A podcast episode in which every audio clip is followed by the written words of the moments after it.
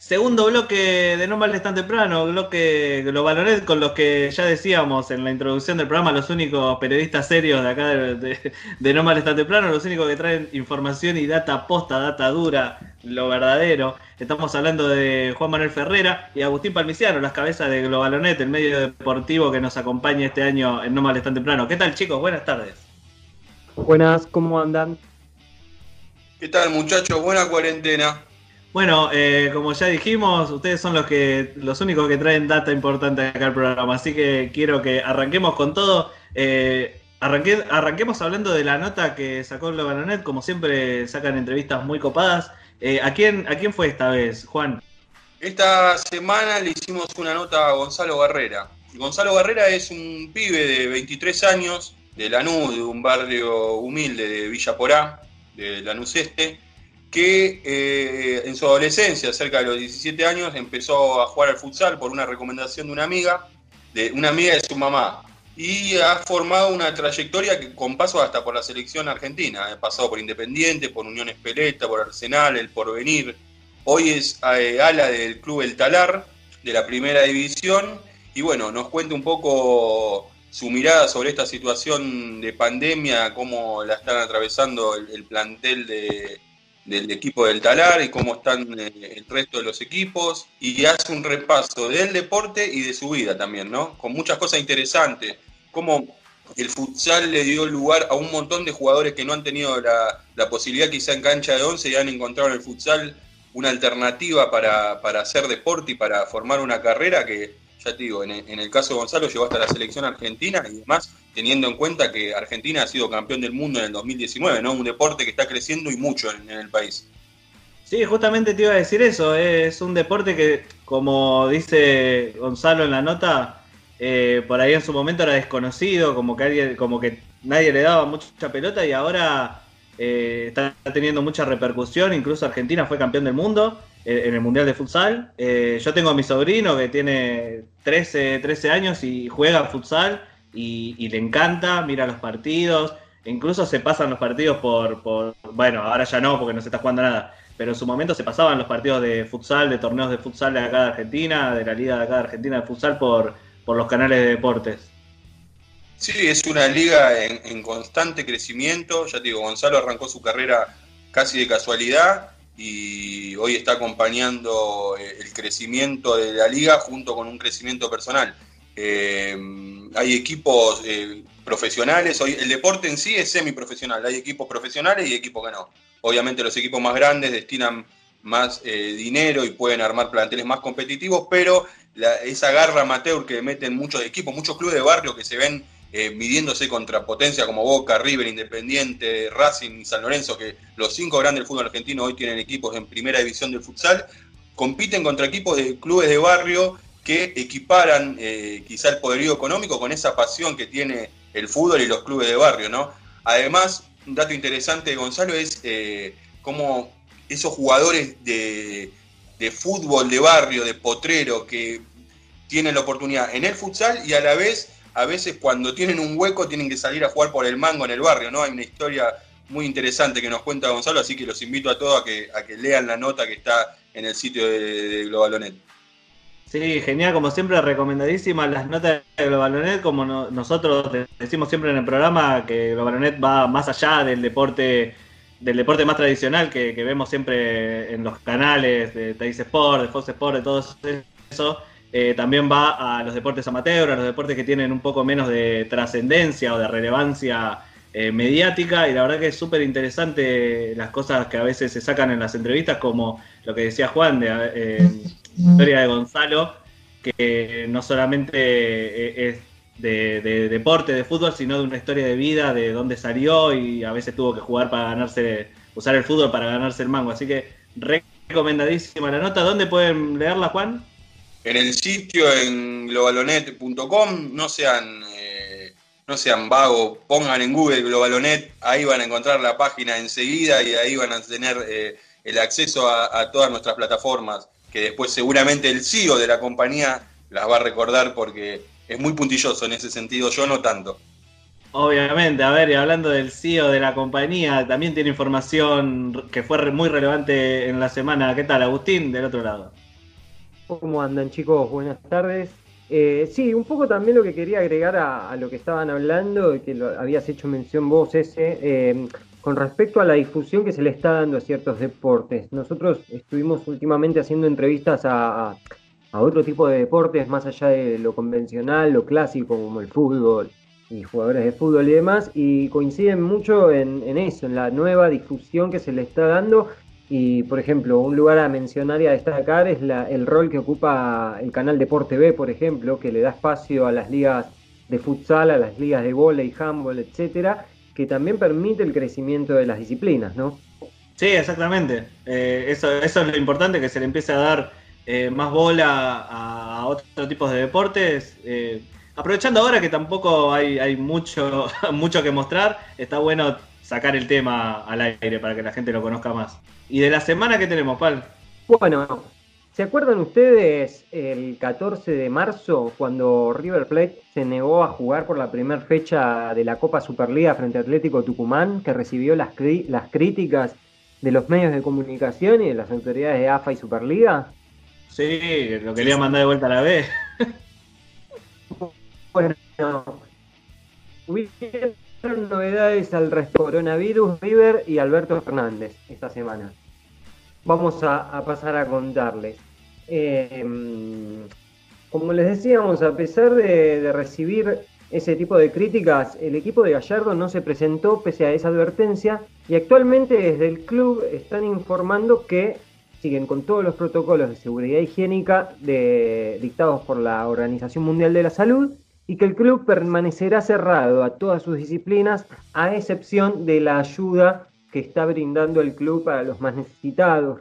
River es uno de los clubes que acondicionó la entrada del club para, en el caso de, necesitar este, brindar su ayuda a, enfermos del coronavirus. Bueno, a partir de esta situación y por la figura de Marcelo Gallardo, quien hoy en día eh, 6 de junio está cumpliendo 6 años como director técnico de River Plate, un récord. Habría que ver en estos últimos años en el fútbol argentino quién estuvo tanto tiempo en el cargo de un equipo. Bueno, a partir de toda esta situación fue eh, consultado por el presidente de la Nación, Alberto Fernández. Muchos medios decían que había sido al revés, que Gallardo lo había llamado a Alberto Fernández para pedirle que se reanude el fútbol argentino, pero esto después fue desmitificado por las partes y fue Alberto quien lo llamó a Marcelo Gallardo para evaluar la situación que hay actualmente en el fútbol. Marcelo Gallardo, ¿qué le dijo? Bueno, fue un almuerzo y le comentó que para la puesta a punto de los planteles del fútbol argentino se necesitan dos meses de entrenamiento. Es por eso que, bueno, a partir de esta información lo más probable es que de acá a dos meses o un poquito más no tengamos actividad deportiva en cuanto al fútbol en nuestro país. Con respecto a Alberto Fernández, más allá de, esta información con el almuerzo con Gallardo eh, y ese entrecruce de quién llamó a quién, eh, se aprobó que todas las disciplinas individuales de deportistas olímpicos ya pueden comenzar con los entrenamientos. Esto no alcanza a las disciplinas colectivas o, o de contacto, como por ejemplo puede ser el judo, el taekwondo, el boxeo y demás. Claro. Así que bueno, son por lo menos un par de noticias, una, noticia positiva eh, de cara a que vuelva al fútbol. Es un acercamiento. Exactamente, es un acercamiento y me parece que estuvo acertado por parte de, Gallardo y tanto del presidente de poner en, sobre la mesa cuánto es lo, necesario que necesitan los jugadores de los planteles para, para ponerse a punto. Si no, nos pasaría que hubieron casos, por ejemplo, en el fútbol alemán, de, varias lesiones desde que se reanudó. Eh, ¿Se sabe por qué específicamente a Gallardo? O sea, yo creo que está bien, porque es uno de los técnicos más importantes de acá de Argentina y el más exitoso. ¿Pero hubo alguna otra razón? No, no hubo una, una razón así directa, pero el, el prontuario de lo que pasó el 14 de marzo, donde River Plate fue el único equipo que se planteó y dijo, che, hay una, hay una enfermedad que, está complicándose en el mundo, bueno, nosotros vamos a resguardarnos a partir de esta situación y también por la figura de Marcelo Gallardo en el fútbol argentino, creo que a partir de, esas dos circunstancias es que se eligió hacerle el llamado a él. Claro, sí, claro, entiendo. Eh, y hablando de vueltas, hay una vuelta muy importante, pero yo no, no, entendí muy bien qué significa. ¿Qué significa NBA Disney, Juan? Bueno, voy a, usar una muletilla de, varios periodistas. Eh, esto fue adelanto la semana pasada, eh, adelanto de No Me Hables, adelanto de Globalonet. Anunciamos que se planeaba ah. la vuelta de la NBA y vuelve la NBA el 31 de julio, es la fecha donde, en la cual se va a disputar el primer encuentro de esta reanudación de temporada. Pero bueno, la reunión de propietarios, eh, que es lo, que se hizo por Zoom, entre paréntesis, ¿quién eh, no le hubiera gustado apostar unas, unas acciones ahí a Zoom, no? Hoy todo se hace por Zoom, así que hasta el destino de la NBA se, se, dirimió por Zoom y bueno, los propietarios, como se dice en la NBA, la Junta de Gobernadores, decidieron por unanimidad eh, la vuelta de la liga el 31 de julio. 29 votos a favor, uno solo en contra de Portland Trail Blazers, fue el voto negativo para la reanudación de la NBA en el domo de, eh, que se va a armar en Disney. En realidad es el centro de, que tiene ESPN Deportivo ahí en, Florida. Pero bueno, también hablame de monopolio, ¿no? Disney, dueño de ESPN, dueño de la Fox, ahora alberga la vuelta de, la NBA eh, como una animación más de, las tantas que tiene eh, este multimega imperio de comunicación y diversión de Estados Unidos. Así que bueno, está definido que la, NBA vuelve el 31 de julio, pero con formato también, como adelantamos la semana pasada, de 22 equipos, que son los 22 con chance, algunos ya clasificados anterior al, parate, de, clasificar a los playoffs. O sea, no se va a modificar el, formato de playoffs, pero sí se dejan afuera 8 equipos de la competencia de esta reanudación, que ya eh, estaban a más de cuatro partidos de lo que es el octavo puesto, el puesto eh, de último acceso a los playoffs. Así que se van a disputar ocho partidos de cada equipo de estos que, quedaron, de los 22 que quedaron, para dirimir quiénes son los ocho de cada conferencia que disputarán eh, la fase final por el título. Así que ya saben, estamos confirmando una noticia que ya la adelantamos acá, porque Globalonet tiene la, la información fresca, así que ya te lo adelantamos. Si vos no escuchaste el programa, bueno, no vas a tener nada de que hablar en el, en el asado por Zoom que vas a hacer con tus amigos el fin de semana. Pero no, buenísimo que ya lo adelantamos acá y ahora lo confirmamos. La NBA va a estar volviendo a jugar ahí en Disney, así que vamos. Vamos a ver eh, cómo se vienen esos partidos en el nuevo domo, ese que no está habilitado en realidad para eso, ¿no? Es un, centro deportivo de estos multieventos que, que, hay en, todas partes del mundo, que seguramente será acondicionado en base a las medidas de seguridad, las medidas de higiene. Obviamente los partidos van a ser a puertas cerradas. Imagínate que con eh, la cantidad de jugadores y millones de dólares que van a, a pasar por esas instalaciones no van a dejar nada librado al azar. La actividad comienza el 30 de junio con los campos de entrenamiento. Y el 7 de julio ya todos los equipos, de estos 22 equipos que quedan en competencia, van a viajar a Orlando. Así que es eh, una experiencia nueva dentro de esta nueva realidad de un deporte centrado en un solo lugar. Eh, pero bueno, vamos a ver. Vamos a ver cómo funciona, vamos a ver cómo funciona esta nueva, esta nueva medida. Y del básquet, pero nacional, ¿qué tenemos, Palmi? Sí, hubo un comunicado por parte de la Confederación Argentina de Básquetbol de nuestro país.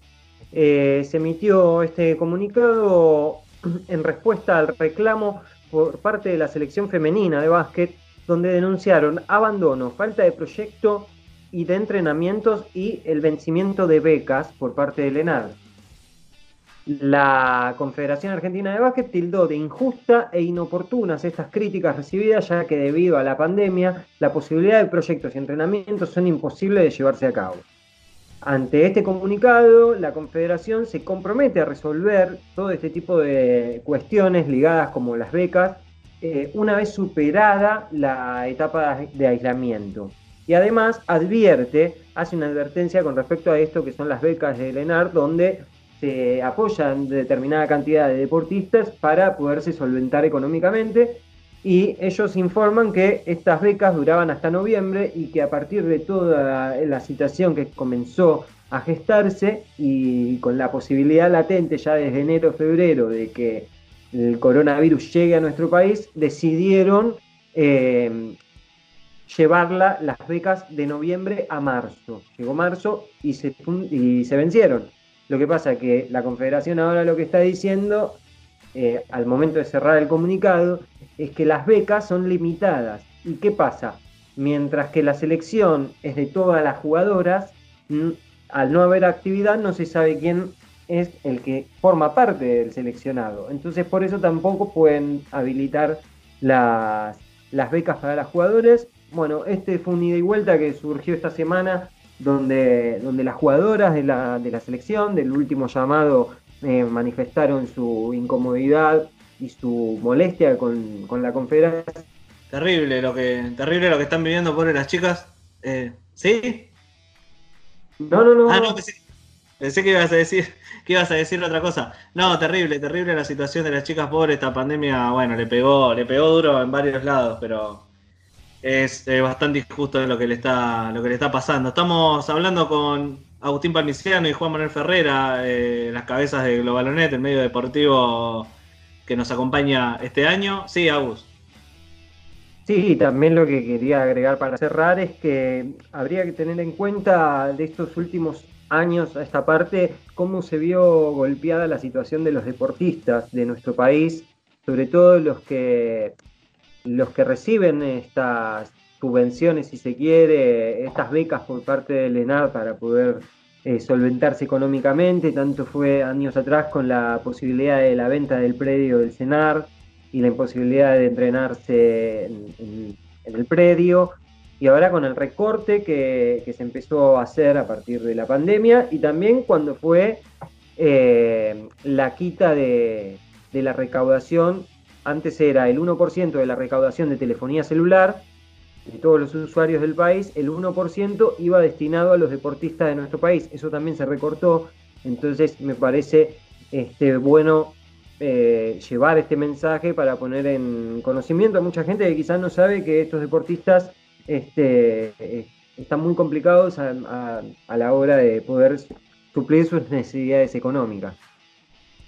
Si quieren enterarse de todas las noticias deportivas, solamente tienen que entrar en las redes de Globalonet, que son arroba globalonet.web en Instagram, o búsquenlo como Globalonet en Facebook y también como Globalonet en Twitter, y ahí pueden enterarse de todas las novedades que vayan saliendo y ver las eh, entrevistas que hacen eh, cada, cada vez que pueden, cada semana, eh, a personajes del deporte argentino.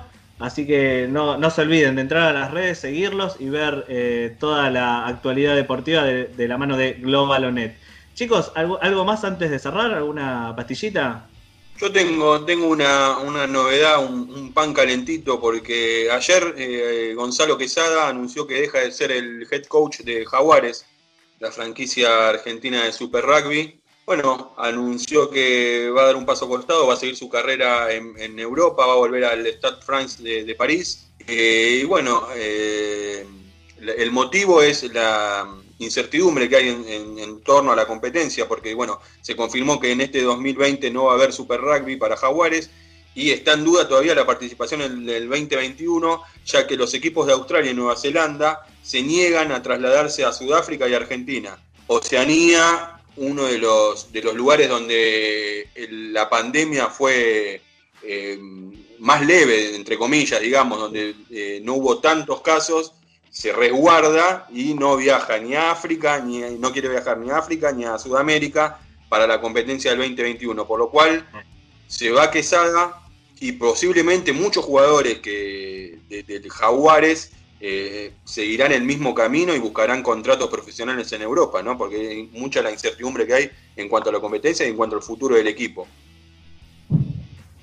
Habría, habría que ver cómo, cómo buscarán las autoridades de la UAR y, también de Jaguares resolver esta situación, ya que cuando se, se crea la franquicia Jaguares para participar del Super Rugby, era requisito y muchos de los jugadores que jugaban en el extranjero vinieron a jugar acá porque era requisito jugar en Jaguares o en la Liga Nacional de Rugby en la UAR, eh, el torneo de la Urba, eh, para formar parte de la selección argentina sea los Pumas. Vamos a ver qué es lo que ocurre a continuación con toda esta situación que se empieza a dar. Exacto, hay, hay versiones que dicen que se va a intentar hacer como un torneo paralelo con los equipos de Sudáfrica y invitando a equipos de Estados Unidos, de Canadá y de Uruguay como para que haya competencia en el 2021, pero todavía no hay nada confirmado. Lo cierto es que Quesada, el que fue la apertura de los Pumas, goleador del Mundial de Gales 99, cuando los Pumas llegaron al cuarto de final, y el head coach de Jaguares en el 2019, que llegó a la final, que perdió ante Cruzada de la Nueva Zelanda, ya no es más parte de la franquicia argentina. Qué mala onda esto de Oceanía, boludo. Nosotros nos vamos allá bancando sus tiburones y su araña venenosa y ustedes no quieren viajar acá para comerse un poquito de COVID. Mala onda. ¿Quién pudiera, no? Viajar a surfear a Australia o Nueva Zelanda, pero no, no, no hay, no hay onda, no hay onda. Se quedan encerrados, cuidan su salud y bueno, Sudáfrica y Argentina fuera del Super Rugby. Invitan a equipos de Estados Unidos y de Canadá para, para pasarlos por arriba, porque no tienen el mismo nivel. No, no, no, no. Los equipos de Estados Unidos y Canadá son los que supuestamente se van a invitar desde Argentina y Sudáfrica para la competencia del 2021. Australia y Nueva Zelanda van a competir entre ellos únicamente el Super Rugby 2021. Ah, había entendido para el orto, tengo que dejar de escabear. sí, Estados Unidos, Canadá y Uruguay reemplazarían a los equipos de eh, Australia y Nueva Zelanda en la versión 2021 sin todavía saber el nombre de cómo será esa competencia. Sí, la otra pastilla también para, para cerrar con la columna deportiva de es que finalmente, como habíamos hablado la semana pasada con respecto a cuestiones contractuales de los técnicos, hablamos de Diego Maradona la semana pasada en que no se sabía, bueno, finalmente hoy podemos confirmar que seguirá al frente del, del equipo Gimnasia de la Plata. Vamos, Diego, te salvó, te salvó del descenso, lo mínimo que podías hacer, Gimnasia. El Diego inventó una pandemia para que no te vayas a la vez. Así que bueno, eh, así pasado la información deportiva por no verles tan temprano de, la mano de los chicos de Globalonet, Agustín Palmiciano y Juan Manuel Ferrera. Muchas gracias por todo, chicos, como siempre, muy completo. Eh, si quieren conocer más noticias y ver lo que pasa en la semana, saben que pueden entrar a sus redes, que son arroba globalonet.web en Instagram o globalonet en Facebook o globalonet en Twitter. Y ahí pueden ver eh, todas las actualizaciones que van a estar subiendo los chicos a la red. Eh, nos vemos el sábado que viene, chicos. Muchas gracias por todo. Gracias a ustedes. Nos vemos.